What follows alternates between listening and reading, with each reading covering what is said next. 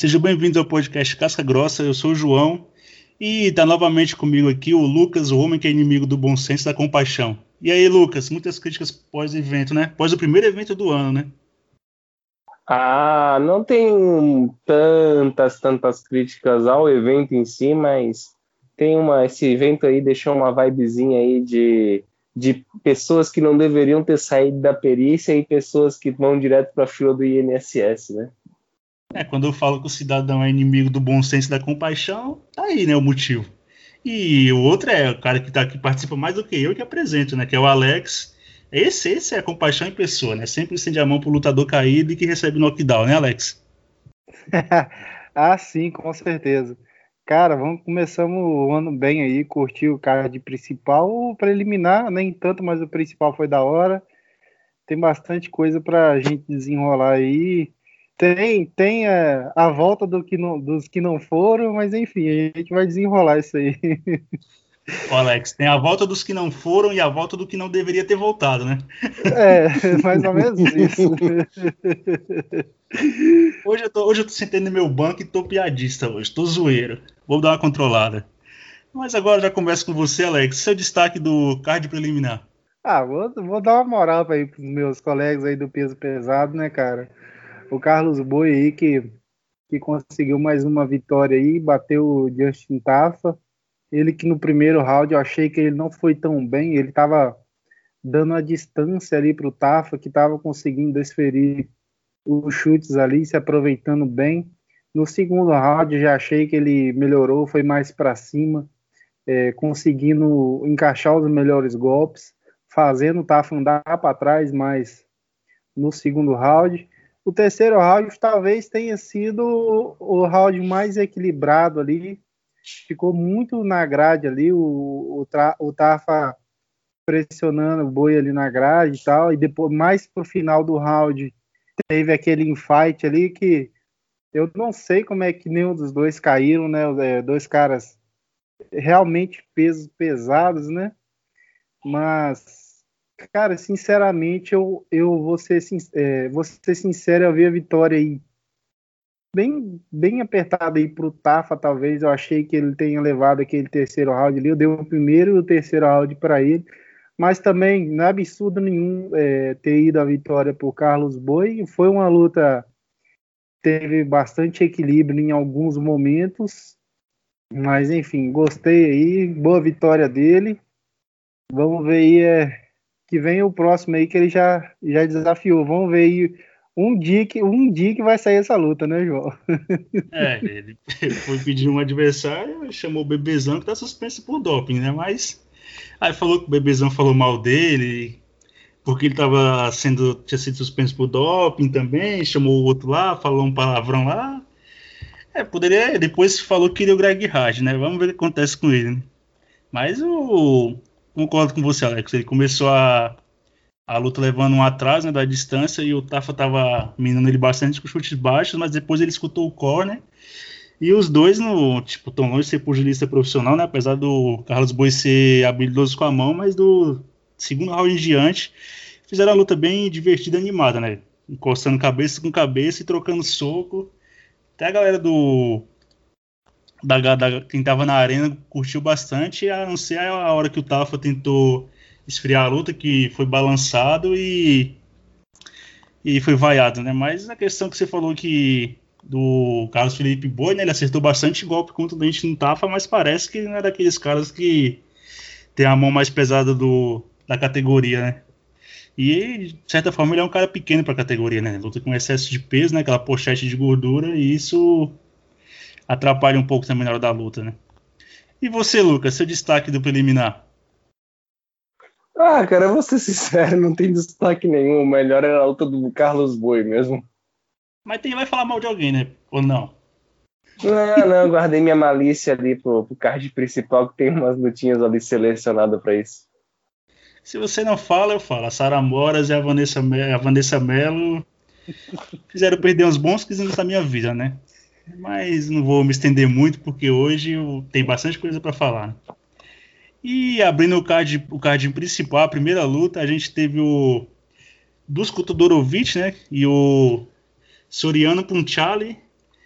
E o Todorovic que usa aquela guarda baixa, né? Que dá meio de aflição e quando você não é um cara muito, mas muito habilidoso, a tendência é que você seja nocauteado, né? E o Soriano, Soriano acabou nocauteando ele no primeiro round, faltando 12 segundos, né? E é outro australiano, um cara que bate pesado. Agradou, Alex, a performance do Soriano? Ou o Dusk que deu bastante mole com aquela guarda baixa dele lá, evadindo para os lados e para trás? Cara, é, eu gostei bastante da luta, foi bem dinâmica. É, ali no começo tá, tava até equilibrado, né? Mas o Soriano, com o decorrer dos rounds, estava conseguindo soltar suas combinações ali. O Todorovic, a gente, a gente fica ali apreensivo, né? Ele com aquela guarda baixa. É, ele, em alguns momentos ele até estava conseguindo ir bem, só que ele visivelmente está longe de ser um Thompson aí, né? Acabou é levou o knockdown ali, te, tentou buscar alguma finalização, grudar ali por baixo para sobreviver, mas, mas não conseguiu segurar o Soriano no chão, né? O Soriano conseguiu levantar e foi soltando suas combinações ali até que o Todorovic não conseguiu resistir e acabou cedendo aí o nocaute são dois bons nomes aí para a categoria, né? São é, dois lutadores que estavam invicto aí, né? Soriano acabou conseguindo a vitória aí. Cara, e eu gostei bastante dessa luta, foi bem agitada, dinâmica aí. Boa vitória do Soriano e o Todorovic aí é rever aí essa questão da guarda dele, ou, ou ver aí o que, que pode ser melhor para ele. Mas gostei bastante da luta. Ah, sim, eu tinha falado do Dusko Todorovic, né, que parecia ser um cara talentoso, mas não dava para ter uma noção muito grande do talento dele, né, porque na última ele ele venceu o Declan Townsend, né, que o cara tem uma história de vida bonita, mas como lutador é bem abaixo da crítica, né, e que tava com quatro derrotas no UFC, e o Dusko foi lá e venceu, e não dava para ter uma noção tão grande das habilidades dele, né. E, de certa forma, achei ele um cara... Ele tem uma trocação bem habilidosa, né? Consegue usar o tamanho dele, o alcance, mas o que ele peca mesmo é assim, a guarda e ele não é um cara tão habilidoso, né? O Alex citou o Thompson, que consegue ficar evadindo e ludibriar o adversário só com a movimentação, né? Isso aí é para poucos e ele se provou que contra o adversário que pega pesado e é um cara mais habilidoso, não costuma dar certo, né? Ele tem precisão, ele consegue até encaixar uns golpes ali. Ele encaixa bem, ele encaixa bem na linha de cintura, consegue manter a distância, mas o problema é quando ele é atacado, né? Mas ele é um cara que é, corrigindo esses, esses, os pontos fracos do jogo dele, dá para conseguir fazer uma graça no UFC ainda, né? É o fim do mundo pro cara e o cara também é jovem, né? Mas eu acho que o Lucas não acha isso. Eu acho, Lucas. não, ele é, ele é realmente ainda um cara que tá, tá começando agora, né? E tá na, na, na escola aí se grade né, de, de evasão, né? O cara vai para trás, já para trás até não ter mais onde ir, né? Eu, então... eu acho que é na escola cigana, eu acho que é na escola Johnny Walker, né? Tem essa também.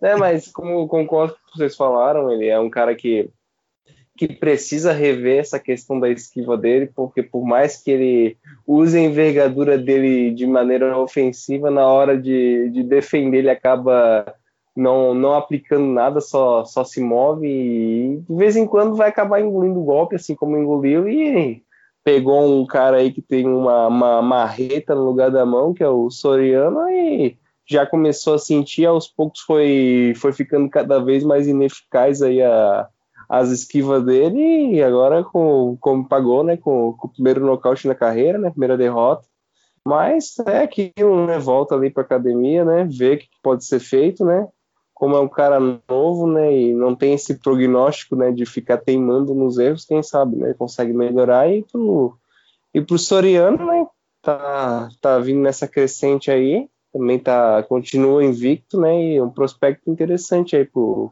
pro peso médio, né? Então, quem sabe aí mais uma lutinha aí, ele, ele consegue pegar um cara já já se aproximando do top 15, né? Ah, sim, Lucas. E na próxima luta, né, é aquela história. Você viveu pela espada, morreu pela espada, né? O Joaquim Buckley terminou o ano de 2020 em chamas, né? O, recebeu bônus do, do Dana White, elogio e tudo. Foi servido para ele o Alessio de Chirico, né? Que vinha com.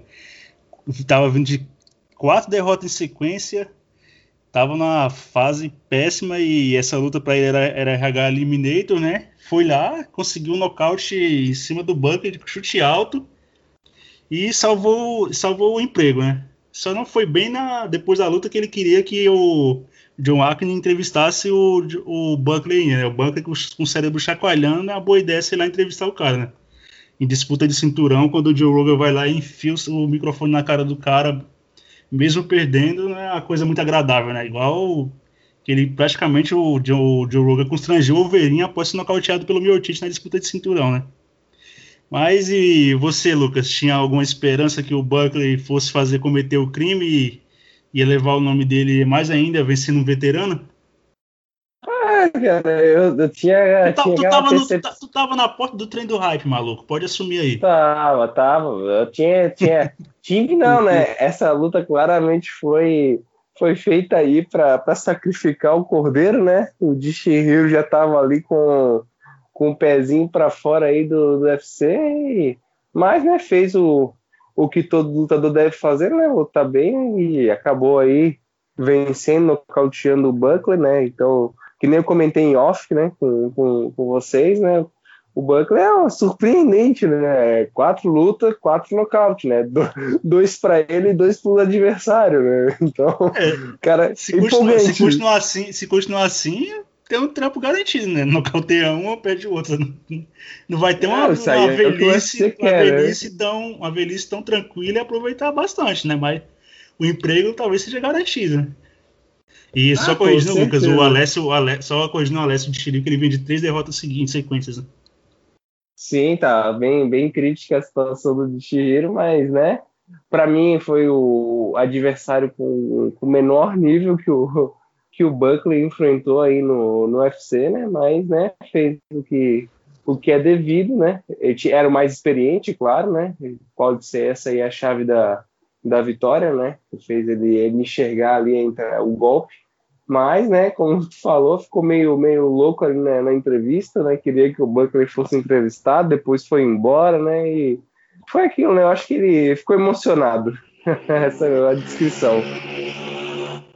É, alguém tá no MotoGP, né? Mas vamos continuar. e você, Alex?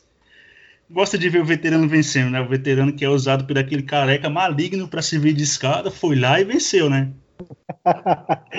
Eu gosto, cara, quando acontece esse tipo de situação, porque é visível aí que o de Chirico foi jogado para sacrifício, né? Assim como o Dana White acho que vai fazer com o Justin Poirier, né? Mas isso aí é tema do, do próximo do próximo podcast, na próxima.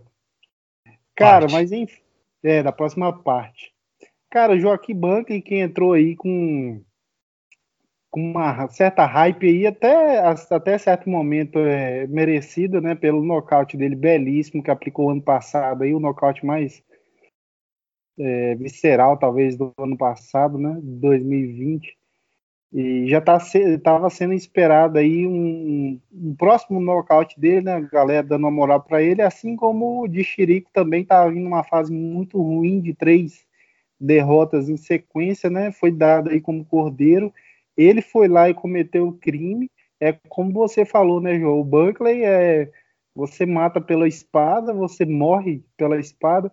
Um, um que uma, um, uma questão que eu achei, eu percebi durante a luta que o Buckley, em muitos momentos, ele, ele se abaixava e o de Chirico já era mais alto que ele. O Buckley se abaixava e tentava as combinações né, no corpo e tal, tentava fazer a sequência dele. E, tipo assim, ali, o de Chirico tentando manter a distância, dava dá para você ver que ele mais alto poderia ter jogado um chute ali, até ele até é, jogou um chute ali durante a luta, antes do nocaute, ele tinha jogado um chute já. Ali dá para você ver que foi bem uma visão de luta bem interessante, que ele aproveitou o momento. E o Buckley também eu achei que estava cedendo muito, estava se aproximando muito e, e, baixando muito a cabeça. Eu achei que foi um pouco de erro dele também. O Chirico soube aproveitar muito bem o momento e deu esse belo nocaute aí. Verdade, Alex. Concordo com você, né? Ele tava dando esses moles aí na trocação e acabou sendo nocauteado. E a próxima luta a gente vai. É a prova que esse esporte é cruel e, e a cada janela de tempo você tem que aproveitar, né? O Ponzinibio, que antes, antes de se afastar por causa de lesões, ser retirado do ranking, né? Por natividade, tinha batido o Gunnar Nelson, o Neil Magny, bateu o Neil Magny na Argentina, tava, acho que ele estava em sétimo do ranking, beirando o top 5, bem próximo de uma disputa de cinturão, né? E agora ele volta, voltou bem, bem abaixo do que ele demonstrou ser, né? para mim não voltou nem 50%, né? Com as combinações bem lento, bem lentas, a movimentação não estava em dia, até mesmo a agressividade dele não estava não tava ali, porque não tinha como ele colocar em prática, porque ele estava mais dentro do que o Lady Liang, né? Não, não, pareceu nem de longe aquele cara que agressivo e que farejava sangue, né? Que nocauteou o Gunnar Nelson, que é um cara bem habilidoso na trocação, que é um karateca, né? E dessa vez agora o tempo de natividade cobrou caro, né? Mas também, né, a terra arrasada, né? O cara tá notou um nocaute agora, mas pode remar novamente a categoria e tem, tem de certa forma, de certa forma tem tempo para isso ainda, né? Mas você, Alex, ficou surpreso com a vitória do Li Jingliang? Olha, sinceramente, eu, eu não fiquei surpreso com a vitória, eu fiquei surpreso da maneira que foi, né? Porque o Ponzinibio, cara, ele tava numa fase muito boa, aí ele acabou ficando aí mais de dois anos afastado, né?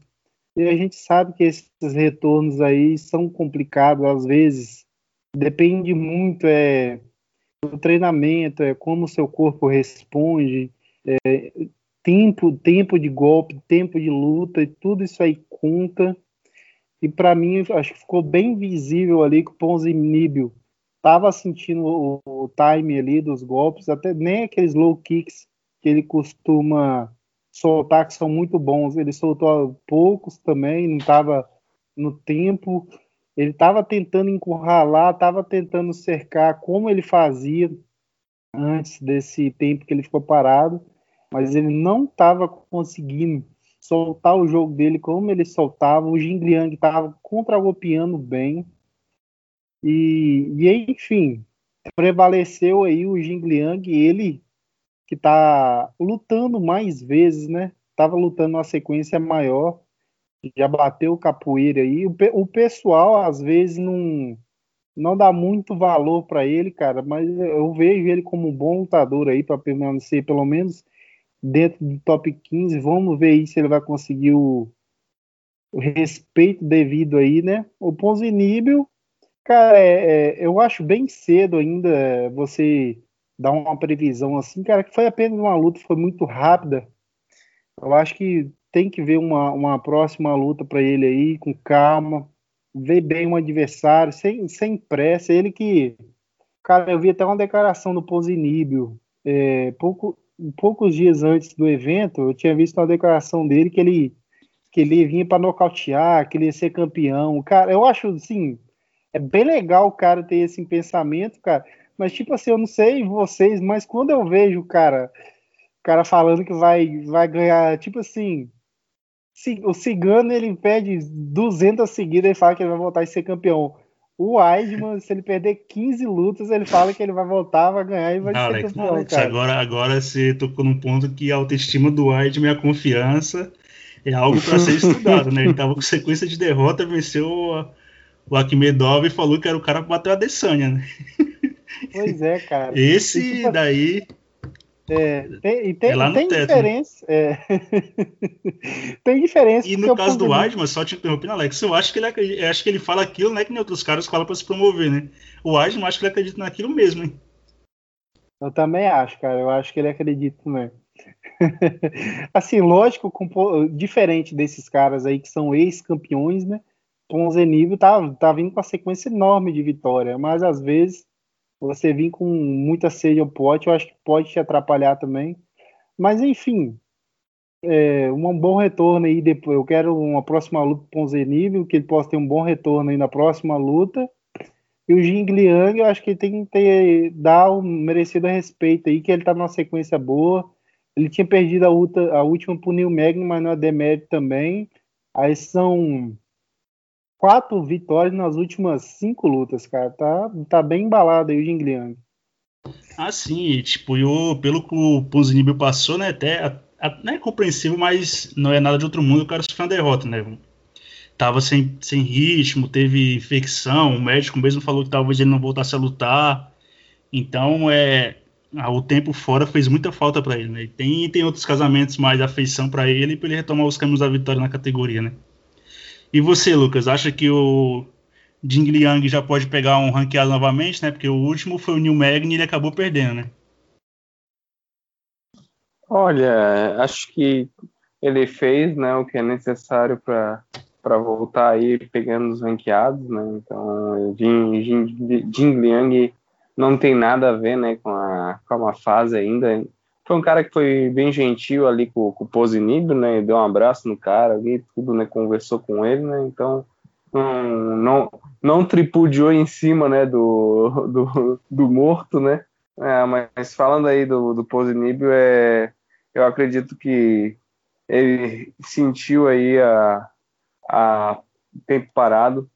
Eu não sei o impacto aí da, das lesões no desempenho dele, mas uma luta não é o suficiente, né, para a gente bater o martelo, mas dá para notar que ele está receoso, né? Então ele passou por muitos problemas e ainda quando ia voltar, pegou ainda Covid, ainda para coroar, né? Então, é um cara aí que, que passou, foi desenganado pelos médicos, os médicos disseram que ele não voltaria mais a lutar tal, e acabou aí se recuperando.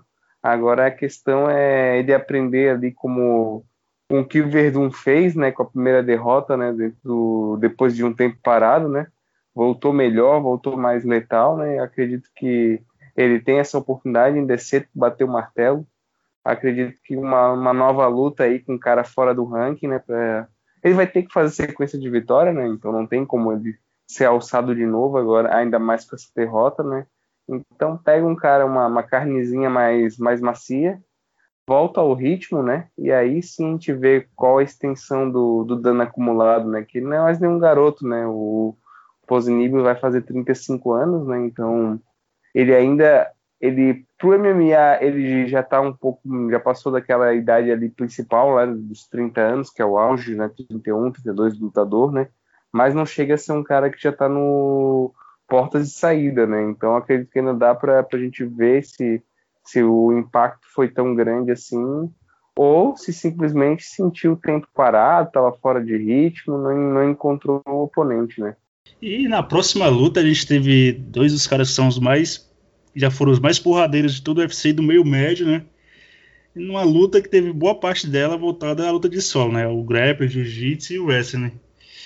Que a gente viu, que a gente vê, né? Carlos Conde e Matt Brown fazendo esse tipo de luta, né? Mas fazer o quê, né? O tempo chega para todos e.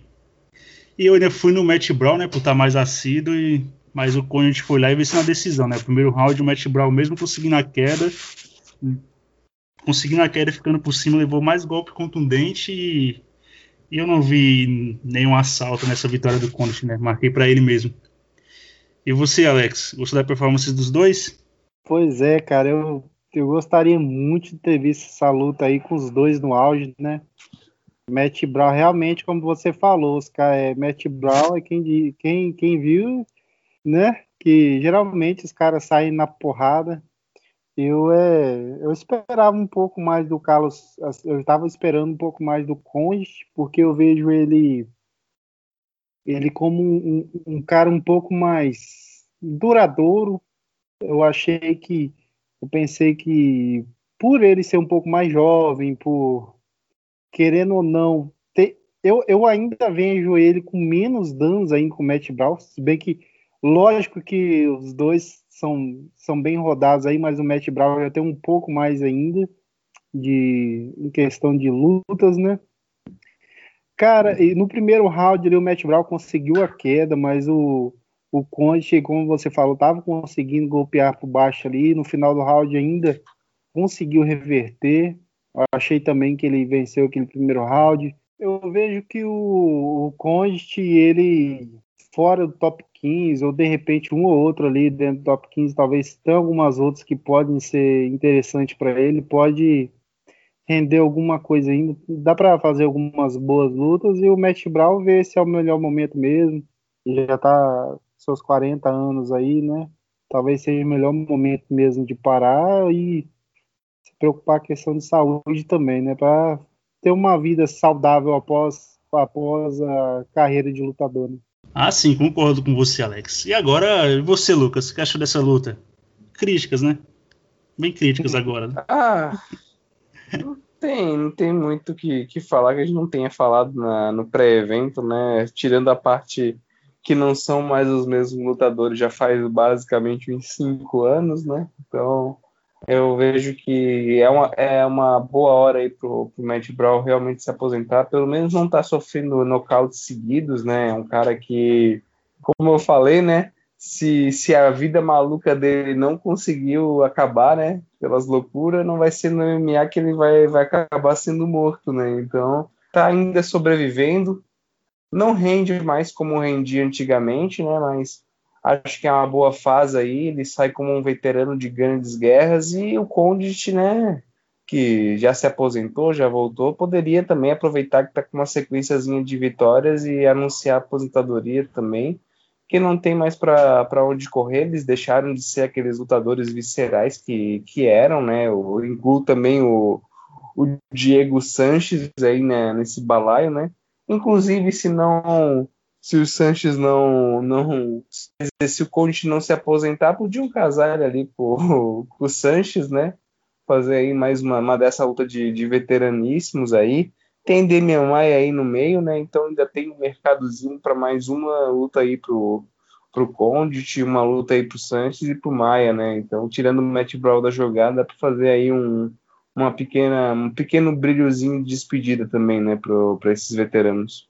Ah, o Mauro Sanches pede, né, o Diego Sanches. O cara parou de treinar com o Matt Brown, com o Matt Brown, né, com o John Jones na, na Greg Jackson lá, para treinar com um cara lá que é guru de porra nenhuma, né. Que por esses dias, um, esse dia não, um tempo, o treino dele é os caras no, no octógono fugindo dele com a faca na mão, né. Então, o Sanches tá pedindo para ser nocauteado e perder em sequência mesmo, né. Todo castigo é pouco. E na, na, e na luta principal, né? Pra mim o respeito nunca saiu, né? Porque o, o Holloway perdeu pro Volkanovski, mas o Volkanovski é um puta lutador, né? Só mostra o nível do cara que bateu ele duas vezes. E o Katar, eu não acho ele um lutador fraco ou ruim, mas eu achava que já que o Holloway ia ganhar, mas não da forma que foi, com requinte de crueldade, que na minha pontuação eu marquei 3-18 pro Holloway 50-42 e teve um árbitro que viu a mesma coisa, né? Os outros dois marcaram só 2-18, né? E o Holland, que tinha um recorde, né, contra o Ortega, disparou 507 golpes, 307 conectados, 290 significativos. Nessa contra o Qatar, que o Qatar apanhou mais do que eu na minha infância quando aprontava, né? O Holland disparou 746 golpes, 447 conectados e 445 significativos, né? O Zé Uri é uma pica de outro mundo, né? O cara é um animal diferente, né? E faço das palavras do Catar a minha, as minhas, né? Se você não gosta do Max Holloway, você é um hater, né? E o Holloway é, é, tem aquele ditado do futebol, né? Que futebol é quarta e domingo, UFC, o lutador é a cada, é cada evento, né? Porque o Holloway não ia suportar a pressão do Qatar, porque o Qatar bate pesado, o melhor boxe da categoria, e o Zé Aureia foi lá e provou o contrário, né? E o Holloway, que desde a da segunda luta contra o Volkanovski, ele entrou mais ligado e apertando mais o passe. Nessa aqui, então, eu achei que ele ia conseguir suplantar o Qatar lá pro segundo, terceiro round com volume de golpe, mas desde o primeiro já começou, já ligou a metralhadora de golpes e não deu chance pro Qatar, né? E para falar do Qatar, se alguém tá na profissão certa, esse é o Calvin Qatar, né? O cara, o tanto que ele apanhou, não, não levou um knockdown e nariz fraturado, pontos no rosto, sete meses de suspensão e o cara não dobrou o joelho, balançou uma vez ou outra mas estava na luta, jogando golpe pesado no rolo e conectando um ou outro. Esse, esse tem o que tem aquele brilho, aquela gana, aquele orgulho que a academia nenhuma te ensina, ou você tem ou você não tem, né? Que é o espírito e a alma de lutador, né? E você, Lucas, estava colocando fé no, no Qatar ou achou que o Zé Oreia ia conseguir fazer isso mesmo? Olha, vou, vou ser sincero que eu achei que o Zé Orelha ia é, conseguir é, é isso, engolir. então eu, eu achei que o Zé Orelha ia engolir o Qatar, né, no andamento, né, mas é, desde o primeiro round não deu muita, muita chance, né, pro, pro rapaz ali, né? Foi, foi bem gritante ali. O Holloway voltou assim no estado da arte, né? Nunca. Para mim foi o melhor desempenho que eu já vi na, na carreira do Holloway, né? É claro que casamento também conta muito, né? Então, casamento que propiciou, né? Pegou um, um, striker, né? Um striker mais, mais cadenciado e ele é um striker de volume, né? O Holloway, né? Então, casamento conta, mas eu não vou tirar o mérito dele. O cara estava no estado da arte, o cara que tá, tá sempre melhorando. Se for ver as últimas, vou pegar, pegar todas as lutas dele desde que ele ganhou o cinturão do, do José Aldo, né? Dá, dá para ver que ele vem vem cada vez mais progredindo, né? Então, até a perdeu a primeira luta ali pro, pro, pro atual campeão, né? Mas o Volkanovski, na, Lucas. O Volkanovski, né? É que tá pensando, é tanto lutador que ele pegou em tão pouco tempo, né? Mas e o ali. tem, 20, tem 24 vitórias dentro do UFC, né? Sim, parece. O, o cara já é veterano, né? Então. E tão pouca idade, né? Isso que é surpreendente no Holloway, né? Então, o cara perdeu a primeira, teve a, a revanche e voltou melhor ainda, fez uma luta disputadíssima, para muita gente ele venceu aquela revanche, né? Então é um cara que está em franca sessão, né? E, e essa luta dele foi estado da arte, né? Tirou onda tudo, né? Então fez esquivas ali bem plásticas, né? Chamou a atenção do, do Dana White no, no meio da luta, né? Durante então... a luta ele fala pro Cormier, né? Que ele é o melhor boxe da, da categoria do UFC, né? É, e depois do que ele fez, né, não, não há de se deixar que ele está entre os melhores mesmo, né? Então não tem, não tem como, como falar alguma coisa dele, né? E o Qatar, né? Vou elogiar, né? Que queixo, né? Que resistência, né? O cara foi ao inferno, conseguiu voltar, foi entrou naquela saraivada de golpes quando o Holloway liga, né? Que o cara vai envergando, o cara conseguia disparar em umas cotoveladas. Eu achei ali que o o Herbie Jean ia parar, mas ó, ele fez o intensivo com o Yamazaki ali, deixou rolar, deixou ser guerreiro e mostrou que, que o Qatar realmente é o guerreiro da, da categoria, né? Então, aguentou ali cinco rounds. Não, vou, vou ser sincero, também não tinha necessidade dele ter aguentado os cinco rounds, porque não. O, o que ele tomou ali não, tinha, não teria condições né, de voltar, mas mostrou no quinto round tem muito coração, estava ainda tendo algum nível de perigo, né? O Volley acabou engolindo um ou outro golpe ali né, nessa brincadeira, mas foi surpreendente, né? Eu acho que para o primeiro evento do ano foi um main evento assim fantástico, né? E Holloway aí vai fez fez tudo que era necessário aí para fazer o desejo do Dana White de casar a trilogia, né? Agora só falta aí o Volkanovski ser o Volkanovski ser, como é que posso dizer, intimado, né, a aceitar isso, né? Ah, Lucas, pela vontade que Dana White tem que o Holloway recupere esse cinturão, até porque ele é um cara mais carismático, na entrevista, deve vender mais que o Volkanovski. Eu acho que até se o Holloway nocauteado, o Dana White ia querer casar essa luta, né? Ele ia inventar alguma narrativa, né? Ele já falou que depois do, do Ortega, mesmo o Volkanovski ganhando, o próximo é o Holloway, não tem conversa para ele. E o Holloway é aquele que, se não disputar o cinturão, vai virar um ex-campeão indigesto na categoria, né? Vai ficar matando contender igual o Whittaker, igual a Germaine Randamir e a Holly Holm na categoria da Amanda, né? No peso galo feminino. E, e você, Alex, saltou aos olhos a performance do Holloway? O rapaz estava meio que desacreditado, né? Porque quando você perde, naturalmente, você não é mais, o, não é mais aquele cara que era de outrora, né? Perdeu o cinturão, porque o que te faz bom não é suas habilidades, é você ter o cinturão, né? Pois é, cara, você é tão bom quanto a sua última luta, né, cara? E mesmo assim, más línguas diziam que o Qatar ia matar, né? aí você fica para morrer, né, João? Ah, mas é. nesse caso aí, o meu ataque, meu chilique, meu ataque de pelanca foi provado, estava certo, né? Mas aí, e isso também prova que o Volkanovski é outra pica enorme, né? Não dá para desacreditar do baixinho da Kaiser, né? Verdade, cara. Que atuação do Max Holloway. Tá de parabéns, velho. Ele que até lembrou um pouco aquela atuação com o Brian Ortega, né? Que luta também. Você sempre vê aí é, recordes do Holloway sendo. Ele quebrando recordes aí, né? Só não, não, não quebrou ainda o recorde de melhor campeão do peso pena, mas quem sabe, né? Um dia. Só, mas... só um adendo, Alex. É, quebrando recorde e quebrando rostos, né? Também. Nariz. Foi o que ele quebrou no Qatar, né? É, fazendo trocadores virarem Wrestling. Wrestling é, que você né? tinha comentado comigo, né? Que nem o Nate Diaz fala que o Conor virou Panic Wrestling. O Holly também tem esse dom, né? Fez isso com o Conor, quando venceu ele mais via de quedas, e o Qatar tentando queda, né? Nem o Brian Ortega e outros wrestlers da categoria conseguiram colocar o Holly para baixo e manter. Quem dirá o Qatar, né? Pois é, cara, e realmente está de parabéns, uma performance fenomenal do Max Holloway. Ele que começa a acelerar aquela trocação dele é impressionante. É, você não consegue é, segurar aquela aquela quantidade de golpes que vem ali. Eu lembro, lembro um pouco o Tony Ferguson quando ele quando ele estava bem, né? A Joana, a Joana quando campeã também é, era impressionante o que faz do Max Holloway. Cara, e o Qatar tá de parabéns também. Cara, teve alguns momentos é, que o Holloway pressionava na grade, golpeando. O, Qatar jogava cada uma cotovelada. Eu falei, nossa senhora, se pega uma dessas também, cara, é uma só, hein?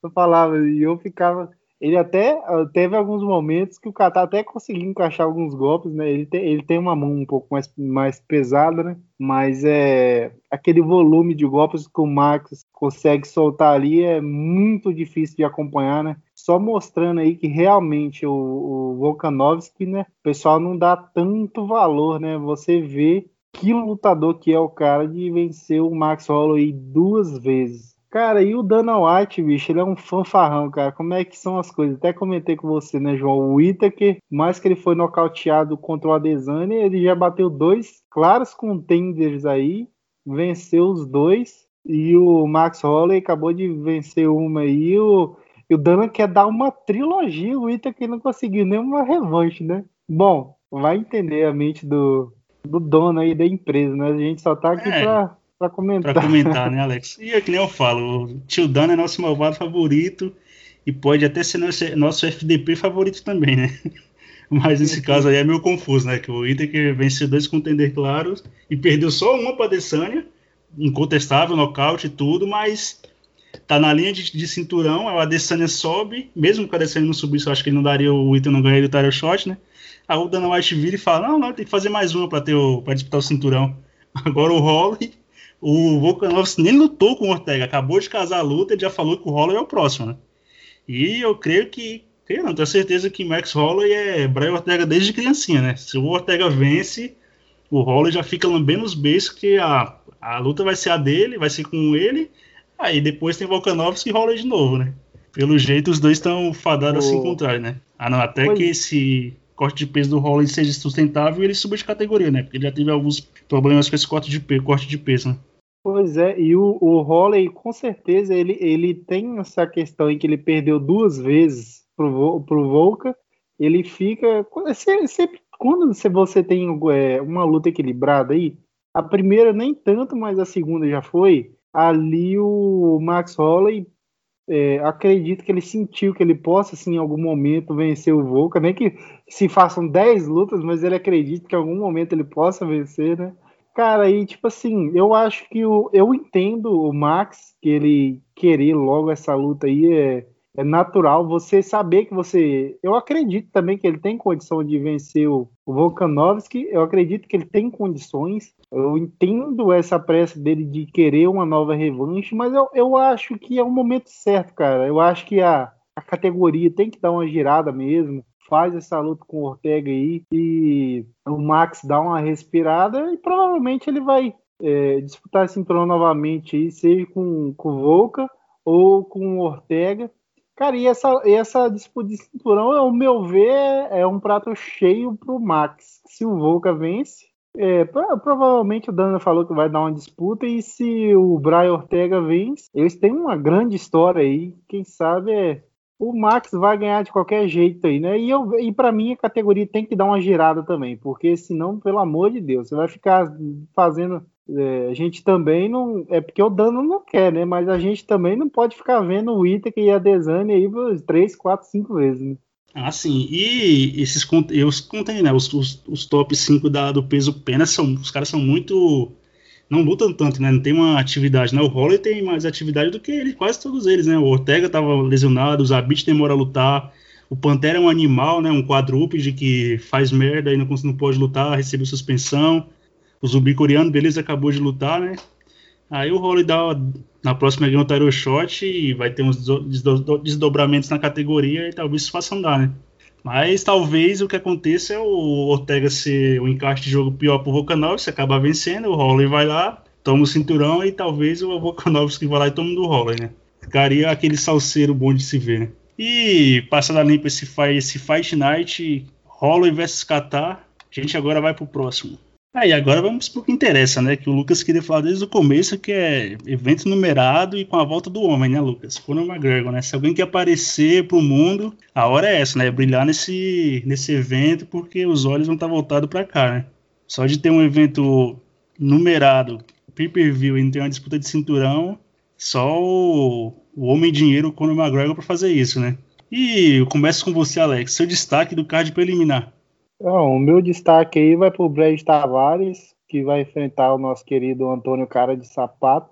O cara de sapato que está com uma frequência muito baixa, né? tem, tem tempo aí que ele não luta.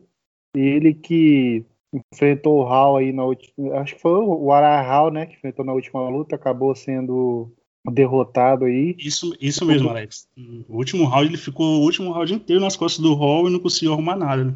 Isso. O, o Hall também, que assim, não é, não é um grande lutador de jiu-jitsu, mas sabe se defender muito bem. Né? Acho que ele nunca foi finalizado dentro do, do MMA, né?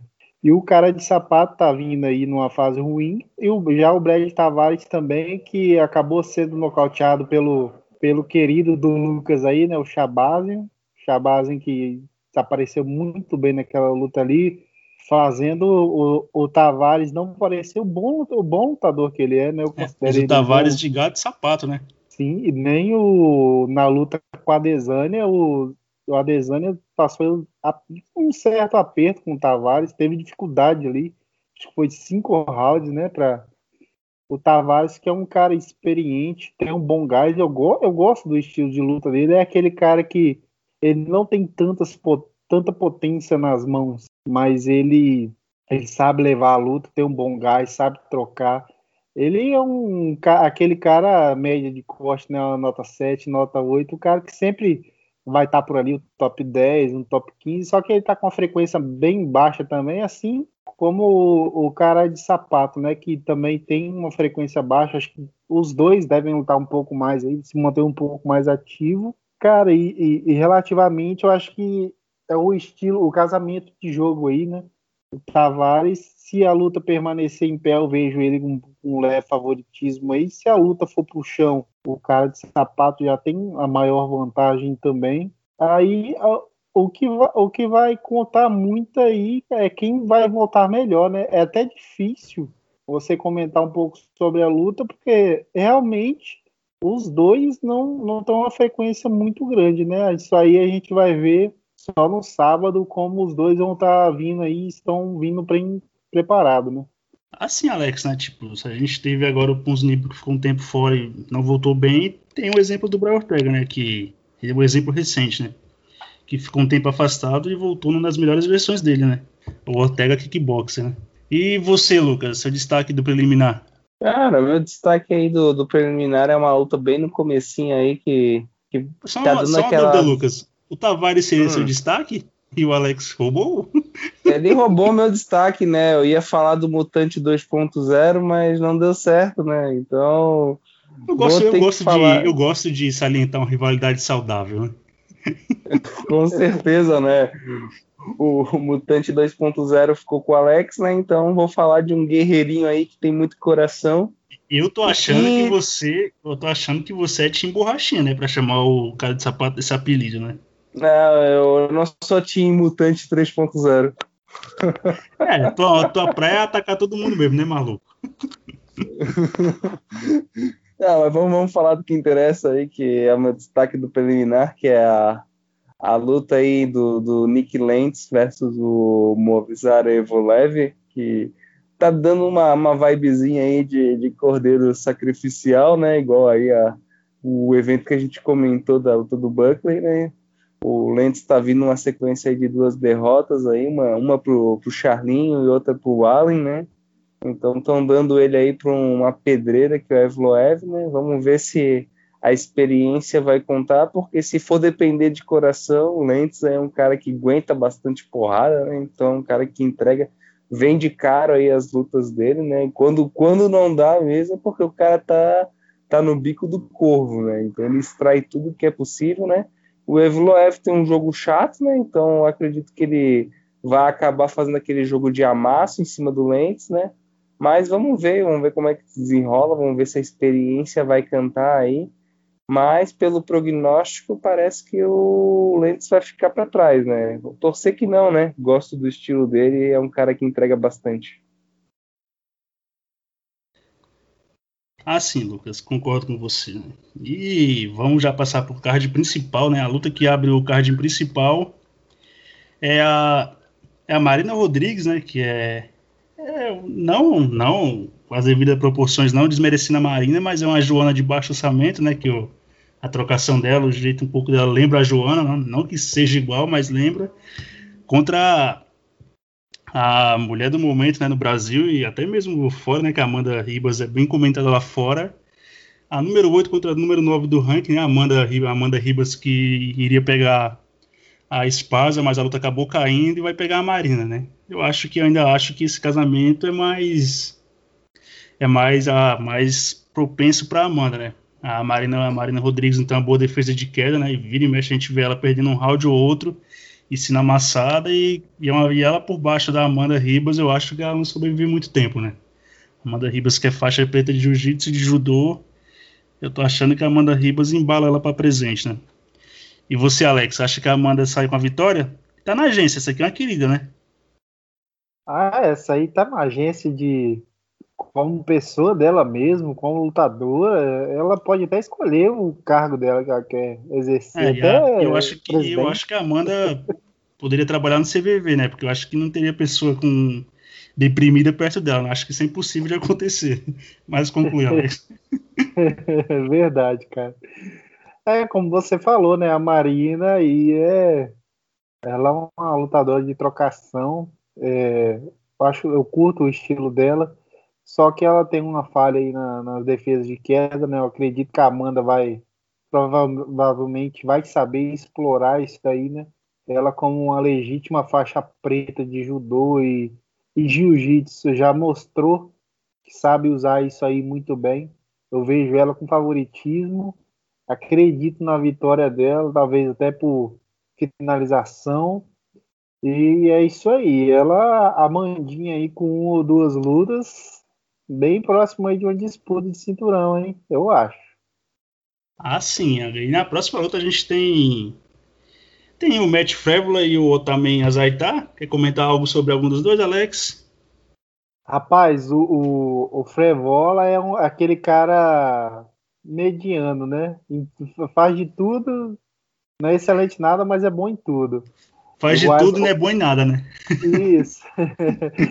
o Azaitar, cara, na última luta dele, eu, eu acho. Eu não, não, sei se eu assisti com você, João, que ele. Acho que foi um nocaute muito rápido, cara, contra o, o, o último. Nossa, Camel, Camel Worth, eu acho que era o nome do cara. Nossa, foi, um, foi, foi contra o Kamal Wolf mesmo. Isso. a gente tava vendo, piscou o olho, o cara tava nocauteado já. Foi um nocaute visceral, que mão pesada, cara. E ele, as mãos muito rápidas, ele tá invicto aí na, na carreira dele. Cara, eu, eu acho que, que ele tá aí pra. que vai nocautear mais uma vez. Não vou colocar muita moral, não, porque a gente viu aí na última luta aí do do evento passado aí, né? O, o querido o, lá que foi no. O Joaquim Buckley, né? É, vamos, Você falou dessa luta dele com o Kamalwolf, Alex. Ele, ele conectou 16 golpes, 16 golpes significativos, e o Kamalwolf conectou um, né? Tudo que ele jogava no Wolf, o Wolf sentia e parecia que iria morrer, né? O rapaz tem, tem bigorna nas mãos, né? É. O Lucas, eu sei que ele não quer falar porque ele gosta de luta grande e luta importante, né? Então vamos passar já para Jessica Ai e a Joanne Calderwood, né? Ah, Calderwood. menti, Lucas, não menti, né? É, é. Não precisa responder. A Joanne Calderwood, a Jessica Allen, a Calderwood que estava próximo do Tyro Shot, mas acabou perdendo e voltou um pouco atrás. E a Jessica Ai, né? Que, que agora tá vendo se engrena na categoria de novo, né? Depois de quase ter falecido aquele, depois daquele chute da Valentina, tá aí na categoria para compor, né, Lucas? Espera muita coisa dessa luta? Acha que quem vence é essa? Eu acho que eu vou de.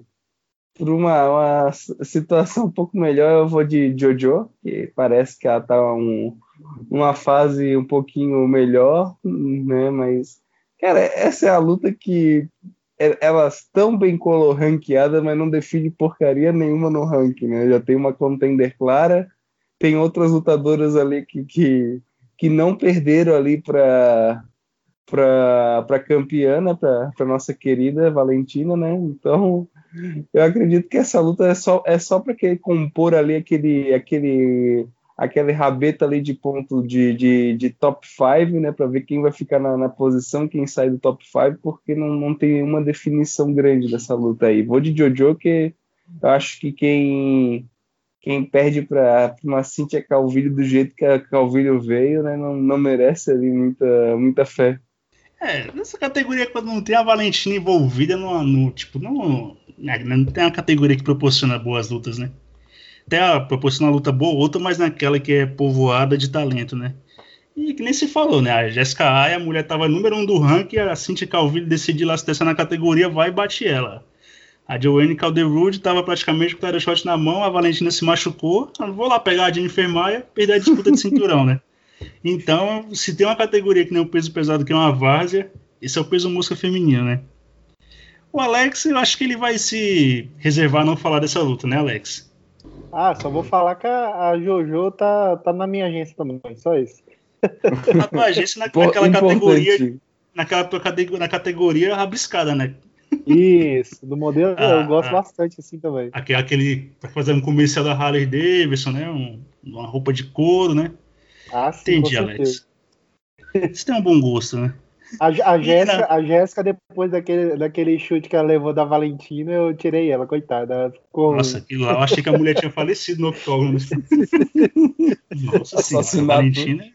Ah, na hora que ela cai com os bracinhos ali, nossa senhora. Mas a próxima luta tem o Dan Puta, né? O Dan Hooker versus o Michael Chandler. E não, eu sempre falo isso, não que eu esteja acusando alguém, mas geralmente quando o cidadão vem de outro evento que não tem um controle antidoping tão rigoroso, que é exame antidoping com hora, local marcado, eu fico com o pé atrás e prefiro ver a estreia dele, né? E como o Patrício Pitbull já falou que o Michael Chandler é aquela fábrica de esteroides, né? Não que seja verdade, né? Mas a gente tem outros casos aí de caras que vieram do do Bellator, né? O Chandler que perdeu pro Will Brooks, o Will Brooks chegou no UFC ganhou um e depois foi feito de gato e sapato, né? Pelo Charles do Bronx, pelo Alex Cowboy. O único que veio e vingou foi o Ed Alvarez, né? E o, lembrando também o, o Hector Lombard, que veio na época como o cara que bateu o Anderson Silva e saiu debaixo de porrada do vovô Dan Henderson, né? Então eu tô com o pé meio atrás e agora o, apesar de ter lutadores bons no Bellator, o nível aqui é outro, né? Um ranking de ponta a ponta com caras duros. Né? E o Hooker não é um, é um striker, né? Mas ele tem que ter uma defesa de queda decente, se consegue se virar bem no chão, mas o é, o problema é que se o Chandler aparece como nas últimas vezes, ele é um nível de pressão e de wrestling que o, o Hulk não está muito acostumado a lidar, né? E o Chandler também desenvolve a trocação e tá nocauteando com as duas mãos e pega pesado o rapaz também, né? Acha que esse casamento dá Dan puta por estar mais acostumado com, com um nível mais alto, acha que o Chandler surpreende, fica e pode até bypassar o menino Charlinho que só queria um top 5. Lucas. É, vamos lá, né? Vamos ver se o Chandler volta que nem as últimas ou com a última, né? Foi a, a eu última sei, foi. Não precisa se reservar tanto, porque eu sei que você é daqueles fãzinhos FCZ que fala que o Bellator é a série B do MMA, né? Então, eu conheço seu tipo. Ah, mas é, não, é, não é na maldade, é série B porque é série Bellator, né? Então... Ah, entendi. Viu, entendeu? Você não, é maldade, é jogada. Não, ah, nunca tá. fiz na maldade. Mas falando da luta em si, né? O o Chandler já está há um tempo aí querendo pegar né, alguém, queria se jogar para as cabeças, né? Não conseguiu ali o Ferguson por, por ele mesmo, né? Porque o Chandler não quis lutar quando era para quando o Ferguson queria, queria se preparar mais tal, e vai pegar o Hooker, né? Então, um cara que que tá vindo de derrota, então das lutas que ele poderia pegar, por mais que ele estivesse pegando o Ferguson que estava de derrota, o nome do Ferguson era mais mais forte na categoria, né? Então, eu não vejo muita situação, acho que o Chandler vai ter que se vencer essa, ainda vai ter que enfrentar mais alguém, né? Talvez ele faça um title eliminator aí com, com o Charlinho, mas como eu falei, se vencer, né? Porque, como tu falou, né? Veio bastante pessoas migraram aí do, do Bellator pro UFC, mas uh, só uma vingou, né? Que foi o Álvares e, né? O nosso querido também já não tá mais no UFC, né? Então, até um embrólio bem engraçado essa questão aí do Will Brooks, Chandler, Álvares, né? Que são é os caras que que estavam na cabeça no Bellator se enfrentaram, né? Então dá para ter uma ideia assim de, de como é a, essa migração deles, né? Mas vamos ver se o Chandler aí vai, vai render, né? Mas eu acredito que o Hooker ele está acostumado aí com, com o alto nível do, do UFC, mostrou muito coração aí na, na última luta, né? Vamos ver se ele ele volta, né? Ele mudou a percepção que a, que a maioria tinha dele, que ele sempre foi um cara muito subestimado, né? E deu a luta aí pro, pro cara que tinha acabado de, de enfrentar o Khabib, né? O Poirier. Então vamos ver como é que vai estar. Tá. Eu vou de Hooker, eu acho que o Hooker vai conseguir aí imprimir o ritmo dele e, o, e a abusada envergadura, né? Como ele gosta. E o Chandler, vamos ver se é realidade, se não é, vamos ver se essa história dos esteroides aí é verdadeira, né? O prognóstico não tá bom. Então vamos ver como é que o Chandler finalmente estreia no, no UFC. É, o Chandler, apesar de ter desenvolvido a trocação. É, agora eu tô fazendo aqui um GP de moto, né? Desculpa para quem tá ouvindo. Mas o Chandler, apesar de ter desenvolvido bastante trocação, pegar pesado e tudo, se eu sou ele nessa luta, vou no feijão com arroz e e pô, coloco para baixo, amassa, amasso e fazer o Hooker se, de, é, se desgastar o máximo possível, né? Porque o Hooker sim é um strike de ofício, né? E não como o Ben Henderson também tá. É, que ele nocauteou na última rodada é um faixa preta de karatê, um cara troca, que troca bem, mas não lembra nem de perto aquele Ben Henderson que foi campeão do UFC, né? E na, e na outra luta ele foi nocauteado por um cara que praticamente é um peso galo, né? Sim, o Patrício é um cara um excelente lutador, troca bem, mas não deixa de ter sido nocauteado, né?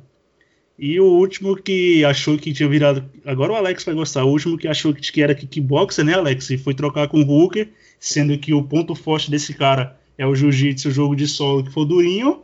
Não se deu bem, né, Alex? E você acha que o. Ah, falei que ia gostar. Você acha que o que o Chandler tem que sair a pessoa da frente, jogar nas pernas do Hooker, colocar para baixo, amassar ou dá pra fazer aquela graça na trocação ainda?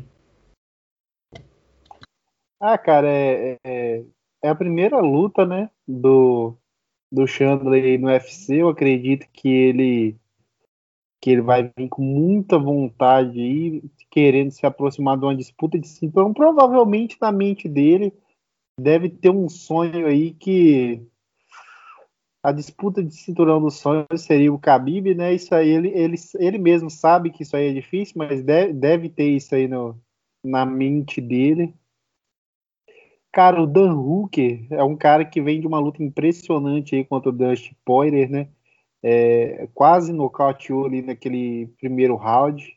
Cara que imprime um volume de golpes muito bons. Ele está acostumado a essa pressão do UFC, né? E o Chandler está chegando agora. O pessoal gosta, assim, eu até eu, eu compreendo também, muitas vezes é, é verdade o pessoal gosta de menosprezar um pouco a, a, o Bellator, né, a Série B, né? Cara, é, é, só queria dar uma ressalva aqui que eu tava olhando o cartel do Chandler. O pessoal fala questão de, de níveis de adversário, né? O Chandler bateu o ben, Benson Henderson duas vezes, ex-campeão do UFC, por mais que não tá no auge. Mas ainda assim é um grande lutador. E o Chandler venceu ele o, o Chandler bateu o Ed Alvarez, ex-campeão do UFC também. Ele, ele foi nocauteado pelo Patrício, por mais que ele tenha sido nocauteado, não deixa de ser uma competição de altíssimo nível. São grandes lutadores aí que tem no, no cartel do, do Michael Chandler. Só nisso aí ele, ele experimentou grandes vitórias e uma, uma grande derrota também contra o Patrício. Ele já passou por grandes lutadores aí, né? É um cara experiente, já tá numa idade aí de 34 anos, já viveu bastante aí o que é o MMA. Cara, e, e eu vou dizer uma coisa, lógico, tem, tem essa questão de, de não é o antidoping não é tão é, é, sério, talvez, quanto no UFC, toda essa questão, mas eu vou dar um, um, um leve ponto de confiança, lógico. Não, não vou menosprezar o Dan Hooker nunca, que é um cara top legítimo dessa categoria, mas vou dar um votinho de confiança baixo aí pro Michael Chandler. Eu, eu acho que ele vai conseguir derrubar o Dan Hooker e fazer o jogo dele. O Michael Chandler tiver com, com gás em dia, se estiver bem, vai conseguir fazer o jogo dele. Mas, enfim, uma luta dura. Uma coisa eu sei, nessa luta aí tem tudo para ser uma guerra. Ah, sim, concordo com você, Alex. Apesar de eu colocar o, o asterisco, entre aspas, como o Chandler vai chegar no UFC, né? Mas no, no, no encaixe e estando tudo.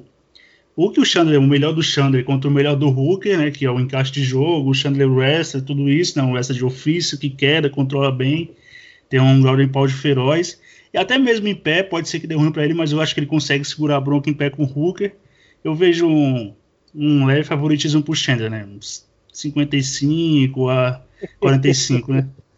Só para falar que eu concordei com admitiu, você, Alex. Não, né? Admitiu. Não, mas admitir sim, admitir. Admitir. Não força muito não, que depois não mudo de ideia. Não, isso é coisa do outro rapaz aí. Não, mas agora falando sério, eu, eu acho que o melhor do Chandler contra o melhor do Hooker, o Chandler leva um leve, um leve favoritismo, né? Até um 60 a 40, né? Porque o o wrestling do Chandler é de alto nível, né? E o Hulk é striker, né? E até mesmo que ele conseguiu quedar o Poe, quedou o Paul Felder, mas o, o, o ofício do Hulk é a trocação, né? Um striker que treina com a Adesanya e tudo, então o, o, o, melhor dele, que é a trocação, contra o melhor do Chandler, que é o wrestling, né? Eu acho que o Chandler leva um leve favoritismo, né? Aí na próxima luta aqui, né, pelo que a gente tá vendo, o Conor McGregor vai pegar uma galinha morta, né? Vai pegar o Poirier que vai fazer história, né? Porque a equipe do Conor já deu que o Poirier já era, né? o Dana White praticamente tá casando revanche com o Khabib já pra semana que vem, e o Conor falou que vai nocautear o Poirier assim, em menos de um minuto, né? É isso, tá que nem, tá que nem esses que dão o Poirier como, como, como o trabalho feito já, Alex, ou o diamante pode pode engrossar pro lado do Kono, né? E quando o. Agora você vai gostar. Quando o Kono nocauteou o Poirier, era um diamante bruto ainda, né? Agora que ele tá lapidado. Né? Ah, sim, com certeza. Cara, o Poirier é outro lutador da, é, desde a época que ele era peso pena. É um cara aí que tá, é, já disputou o cinturão, já tá com uma com mais experiência, com mais bagagem, né? Enfrentou mais alto nível, bateu Max Holloway, Justin Gate, é, foi, é, foi campeão inteiro da categoria. Só lembrando, Alex, o Ed Álvares, o Anthony Pettis, bateu vários caras em sequência, né? Isso ele ele empatou com ele empatou com teve no conta de contra o Ed Álvares, né? E daí então teve a revanche, ele venceu e só foi parado pelo Khabib, né? Venceu coisa ruim do Justin Gate também, nocauteou o Justin Gate, né? Então o Poirier é outro cara hoje em dia, né? Isso. Cara, e, e, o jogo de solo dele ainda tá, tá afiado, um lutador completo, lutando no mais alto nível. Já tem algum tempo. É, realmente o pessoal tá menosprezando muito ele. Eu, tô, eu não entendo porquê, né? E, por outro lado, eu também não posso deixar de analisar é, o que eu vejo também, que é o Conor. O Conor, o pessoal é fica muito essa questão do Conor ser um cara polêmico e tal. Cara, só que o Conor como lutador, eu particularmente, sinceramente, sou fã dele. É espetacular o que ele faz. Ele troca muito bem, então boxe muito bonito, uma precisão excelente. é, ao meu ver, ao meu ver, tirando o Khabib, um cara para ser um campeão, não, eu não digo que seria dominante ou que seria nada do tipo, mas eu acredito sinceramente que o Conor faria algumas defesas de cinturão que eu vejo ele um cara acima desses lutadores. Tá? Eu acredito que ele vai nocautear o Justin Poirier no primeiro round, eu acredito nisso. Não, não porque eu tô pachecando o Poirier, que eu acho que ele é um lutador ruim, não, não tem nada a ver com isso, é simplesmente pelo encaixe de jogo. O Poirier é um cara que gosta das águas profundas, é, lutas longas, assim como fez com Dan Hooker, é, com Max Holler, ele gosta de uma briga, fala para falar a verdade, né? E o Conor é um cara muito frio, é um cara calculista, é, ele sabe o momento certo. E o peso leve, para mim, é a categoria do Conor, a categoria certa dele, não é onde eu vejo que ele está melhor fisicamente, mais do que o Pena e o peso meio médio. É, a melhor versão dele eu acredito que seja no peso leve, e por isso eu dou um favoritismo para ele aí, talvez de 60 a 40, mais lógico, é, não menosprezando o Justin Poirier, cara, passando do segundo round, é, talvez possa virar o jogo um pouco para o Justin Poirier, porque o, o Conor não tem dos melhores é, gás, né? Mas enfim, eu vou de Conor pro nocaute. E você, Lucas, segue o acompanha o relator Alex ou vai divergir do rival um pouco? Olha, eu vou falar para você se tem um cara que pode nocautear o Justin Poirier, assim como já fez, né? Nocautear no primeiro round, esse cara é o McGregor, né? Então, não, para mim ele é o melhor striker aí da, da categoria. Não, não tem disputa nesse quesito, assim como o Khabib é o melhor grappler da categoria, não tem essa, não tem é incontestável, né, o, isso, o que o Conor apresenta, né, não digo que o, o Poirier é, uma galinha morta, igual o pessoal está dizendo, né, mas tem um fator aí que, que o pessoal esquece, né, que o Conor McGregor ele ganha muito, muito do, do, que ele, do que ele apresenta, muito da performance pelo que ele fala antes das lutas, né? Ele acaba com, o seu oponente antes mesmo de entrar, né? Agora a questão é, será que o Poirier vai entrar afetado? Será que o Poirier vai ter alguma quebra? Porque, né?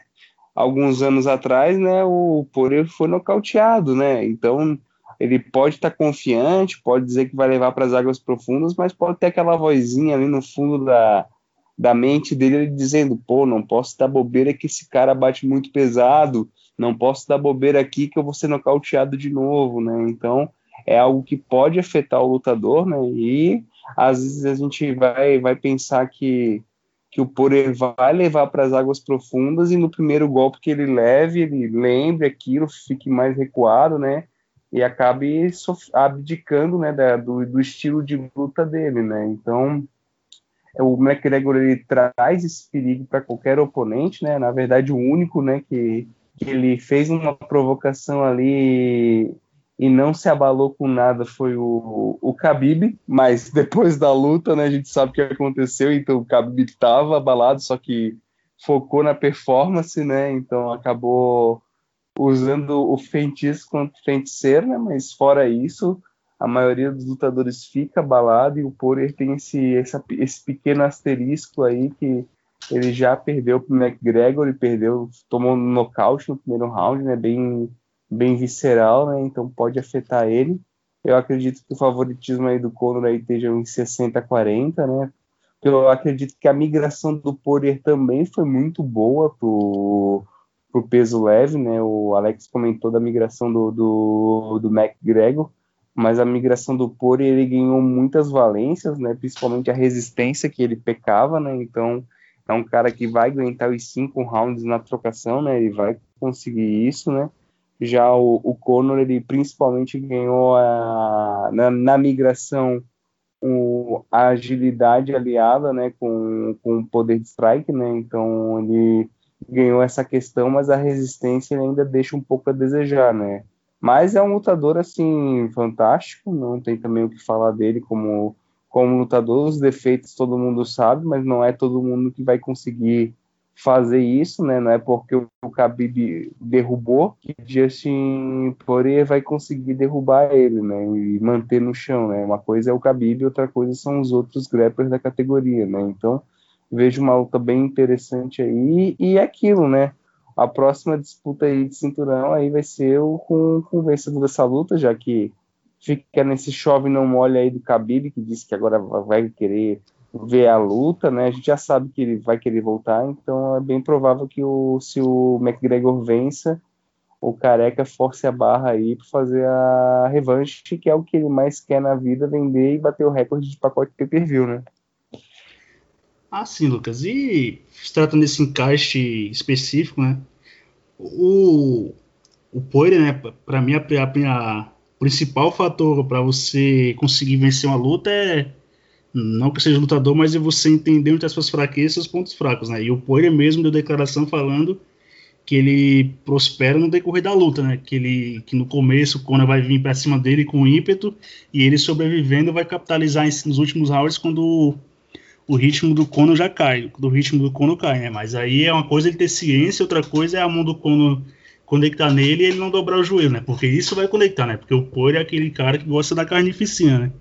Quanto o Dan Hooker mesmo, ele estava evadindo bem, conseguindo golpear, até que perto do final do primeiro round, ele plantou as costas, na, colou as costas na grade, foi para trocação franca com o Hooker e quase foi nocauteado, né? E se, se o Kono pega uma chance daquela contra ele, ele não sobrevive, né? Porque o Kono bate pesado é a precisão, né? A velocidade.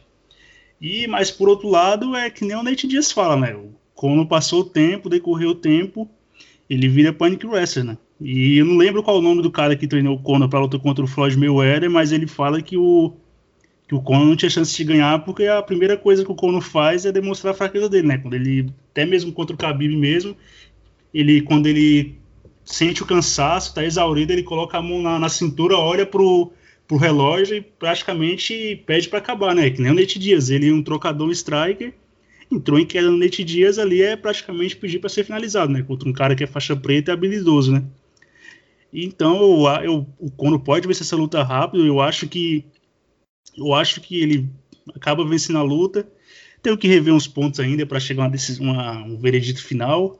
Mas eu acho que o Conor leva essa e caso a luta decorra, fica mais afeitivo do Poirier. Né? O problema é que o Poirier gosta daquela da, da luta encarniçada, trocação franca e se expõe a alguns riscos que não é, não é necessário, né? Nem o Alex falou que o que o Poirier, ele gosta de, de, O Conor é um cara mais frio, calculista, né? O Conor vai na boa e ele bate e sai e espera o momento certo, né? O Poirier não, tem hora que ele parte para trocação franca e é, ousadia, alegria e soco na cara, né? Não tá tão preocupado com a defesa, né? Mas tem, uma, tem tudo para ser uma luta daquelas que são batalhas mesmo, né? O, o Poirier capitalizando no fim ou ele se nocauteado rápido, como o Conor tá prevendo, né? Porque a, já virou moda. Né? Toda vez que o Conor vai lutar, é a melhor, a melhor forma da vida dele, o melhor camping, tudo é o melhor, né? Então, cada vez esse cara se supera mais, né? Porque toda vez vem o vem o, o técnico dele, o head coach dele, que é o fugiu o nome dele agora, que fala que é o John Cavanagh, que fala que é a melhor performance dele, aí depois vem o de strike, aí depois vem o de jiu-jitsu, fala que o cara tá na ponta dos cascos, né? Teve duas vezes que não aconteceu isso, né? Ô, João, é só fazendo uma observação aqui, cara. Uma questão que eu, que eu acho que vai fazer muita diferença. Na verdade, são duas observações bem rápidas. Uma, uma que eu acho que vai fazer muita diferença que o, o Conor não tá, não tá viajando para fazer aquela promoção toda, ele só foca na luta. E, e a outra é, é uma questão também que eu tô achando que o Conor tá entrando muito afoito nas últimas lutas. Isso aí vai é, é, é, depender também se o Justin não vai saber aproveitar isso aí, né? Esses dois fatores podem fazer muita diferença na luta, eu acho. Ah, concordo, Alex. Que nem tipo, o Cerrone é um cara que sucumbe perante a pressão, mas se o Conor comete aquele erro que ele jogou um direto de cara no Cerrone e o Cerrone evade, o Poirier tem a precisão e a mão, e o Poirier também pega pesado. Ele tem mão para nocautear o Conor com um golpe singular, né? Ou então, no mínimo, conseguir um knockdown, né? E se ele entra daquele jeito lá, meio que com pressa de encerrar a luta, é bem capaz de dar ruim para ele também, né? E, e como você falou que não tem o tour de para fazer promoção, entrevista, coletiva, né? Se não tivesse essa pandemia, certeza que daria ele e o Poirier viagem no mundo, né? Porque qualquer luta do McGregor agora do Conor é um espetáculo à parte, né? E, aí, e é aí que ele capitaliza nos caras, para os caras aflorar a emoção contra ele e na hora da luta querer matar, arrancar a cabeça dele fora. E dessa vez não tem isso, né? Ele vai ver o, o Poirier na pesagem e no Media Day pronto, né? Não vai ter aquele tour que o Poirier passa na primeira vez, que foi em programa, de rádio, entrevista, o Aldo a mesma coisa, o, o Aldo a mesma coisa, o, o Ed Álvares também, e, e isso, de certa forma, é um ponto positivo para o Poirier também, né? Mas essa foi a nossa resenha sobre, esses, sobre o evento passado Holloway, Holloway vs Qatar, deu uma passada pelo Chiesa vs Magni e falou do 257, que é o que realmente interessava o Lucas, né? E aí, Lucas, se despede da galera,